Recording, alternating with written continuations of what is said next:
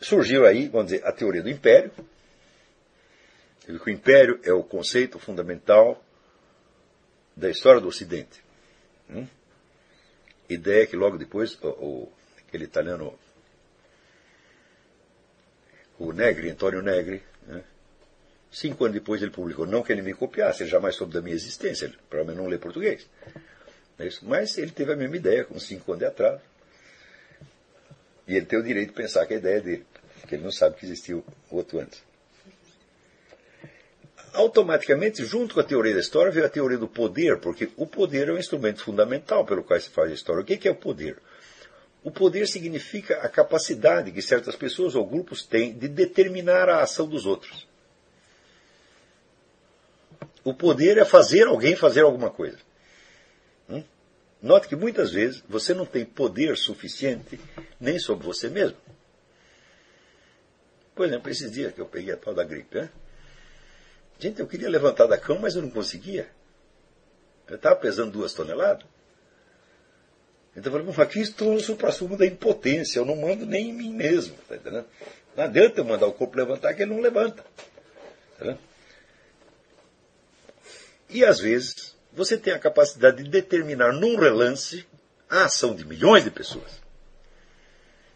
Hum? Você imagina, por exemplo, né? É, Stalin determinando que o exército ocupasse lá uma, uma, uma província e matasse não sei quantas pessoas. Quanto tempo levava para ele dar essa ordem? Um minuto. Ele falava o negócio, assinava e pronto. Então, daí me apareceu outra ideia. Que dentro dessa teoria do poder, eu falei, bom, é uma coisa absolutamente imoral, imoral, que todos os estudiosos de história e de ciência política jamais tenho entendido que a diferença de poder entre seres humanos não tem paralelo no mundo animal hum? e que ela é o fato diferencial do ser humano. Quer dizer que você, dentro dessa escala, você tem a diferença que vai da quase onipotência até a total impotência. Né? Se você imagina, por exemplo, que esteja preso lá num campo de concentração sem comida, porra. Ele não pode nada. Mas o sujeito que botou ele lá pode quase tudo. Então, a diferença de, de poder, em, às vezes, entre o cidadão comum e o governante, ela é quase de um mortal para um Deus. Não há fenômeno similar no mundo natural. Eu digo, mas como é que ninguém percebeu isso. E todo mundo estranha a diferença de poder como se ela fosse uma anormalidade. Mas ela não pode ser uma anormalidade porque ela é a base da história humana. Não existe ação histórica sem uma diferença imensa de poder. Se todos tiverem o mesmo poder, não tem história. Hum? Quer dizer, a história é a organização do poder e o exercício do poder. Eu digo, uai, os caras parecem que nunca, nunca pensaram nisso. É um absurdo.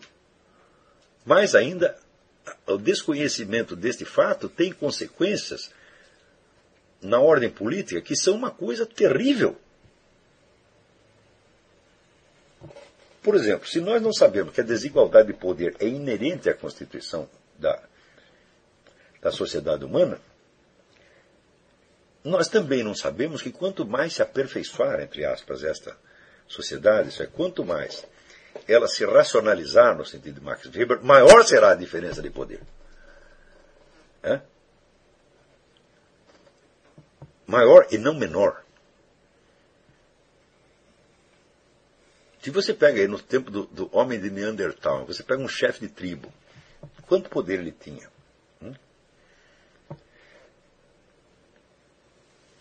A diferença entre ele e os seus comandados é muito pequena porque o número de seus comandados é pequeno. E os meios de ação que ele tem sobre eles, bom, em última análise, ele vai ter que ir lá matá-los pessoalmente. Não é isso? Agora, você veja os meios de ação à disposição de qualquer governante moderno. Eu não estou falando de ditadores, eu estou falando de qualquer governante, mesmo de países, entre aspas, democráticos. A diferença é imensurável. Hum?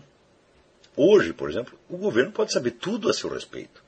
Ele sabe sua vida econômica, sua vida social, sua vida profissional, seu imposto de renda, sua vida sexual, as amizades que você tem. Tudo, tudo, tudo, tudo, tudo, tudo, tudo. Agora, se você tenta investigar lá dentro algo, tem um bloqueio. Então, a diferença de poder também é a diferença de informação. Não que a diferença de informação em si gere poder. Não, não, não, não, isso é bobagem. Tem as pessoas dizem assim, a base do poder hoje é a informação. Eu falo, você está louco.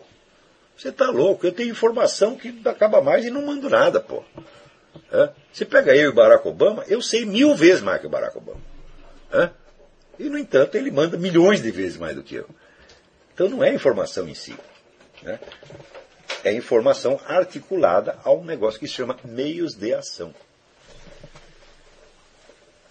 Hum? E se você não tem meios de ação, você não age, então você não faz nada. Então, por exemplo, para você saber o que um determinado político, um governante vai fazer numa certa época, a primeira coisa que você tem que investigar é quais são os meios de ação. Ou seja, o que, que ele pode fazer. Porque ele não pode fazer, ele não fará. Isso é muito simples. Né? E está aí uma coisa que praticamente todos os analistas políticos do mundo ignoram. Eles não sabem o que são meios de ação. Por exemplo, ele acha que por o sujeito estar no governo, ele tem o governo como um meio de ação. Fala, não, antes de ele usar o governo como meio de ação, ele precisa ter meios de ação para ele mexer no governo. É? Então quer dizer que ele precisa ter fora do governo uma outra estrutura de poder mediante a qual ele aciona o governo. Tá certo? Portanto, veja, governos e estados nunca são personagens principais, eles são uma espécie de cortina de fumaça por trás do qual existem verdadeiro, os verdadeiros esquemas de poder. Então, verdadeiros esquemas de poder, por exemplo, o CFR era um verdadeiro esquema de poder. O CFR pode mais do que o governo americano. É? Por quê? É ele que move o governo americano. O que ele não quiser, o governo americano não vai fazer. Agora, ele vai fazer o que o governo americano quiser? Não. Então, Aristóteles já dizia que numa luta tem um sujeito que move e outro que é movido. Aquele, aquele que move o outro não é movido por ele. E foi esse que ganhou a briga. Você dá uma porrada no sujeito, quem cai é ele, você fica onde está. Então você alterou a situação dele, ele não alterou a sua. Ou você alterou a dele mais do que ele alterou a sua. Hum?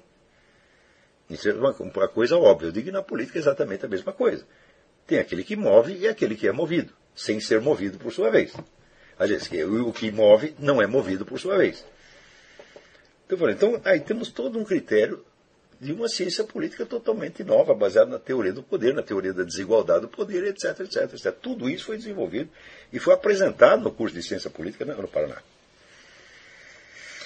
Junto com isso sai a teoria do direito. Dizer, o direito como um dos elementos, de, dizer, dos elementos fundamentais do poder que depois o, o, o Luiz, Luiz Virgílio da Rosa expôs mais extensivamente na tese dele, o direito como garantia, que é, vamos dizer, apenas a exposição da minha tese, não é outra coisa. Né? É, junto com isto, veio dizer, a teoria da origem da autoridade, que eu também expliquei no Paraná.